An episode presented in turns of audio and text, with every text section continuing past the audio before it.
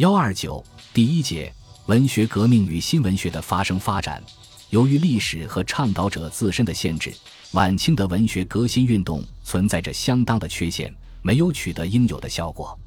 从辛亥革命前后到五四新文化运动之前，在文坛盛极一时并发生重大影响的是鸳鸯蝴蝶派文学，它是现代通俗文学的开端。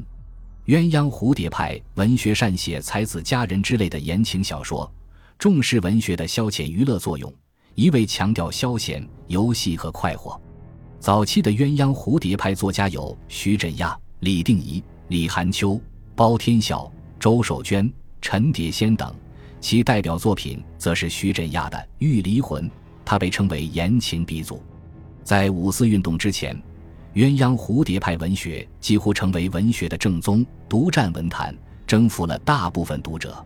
五四以后，在新文学阵营的猛烈抨击下，鸳鸯蝴蝶派文学一度受挫。但到二十世纪三十年代初，它又再度活跃，其代表就是张恨水的《啼笑姻缘》。到二十世纪三十年代，又产生了禽兽鸥的《秋海棠》。晚清文学革新运动的缺陷。在留学于日本和西方的中国新一代知识分子身上得到了弥补，他们开始建构新的文学观念，并用自己的文学创作实际使中国文学获得了新的审美意识、新的文体形式和文学语言。从思维方式到表达方式，从具体作品到总体风貌，都脱胎换骨、重力纪元。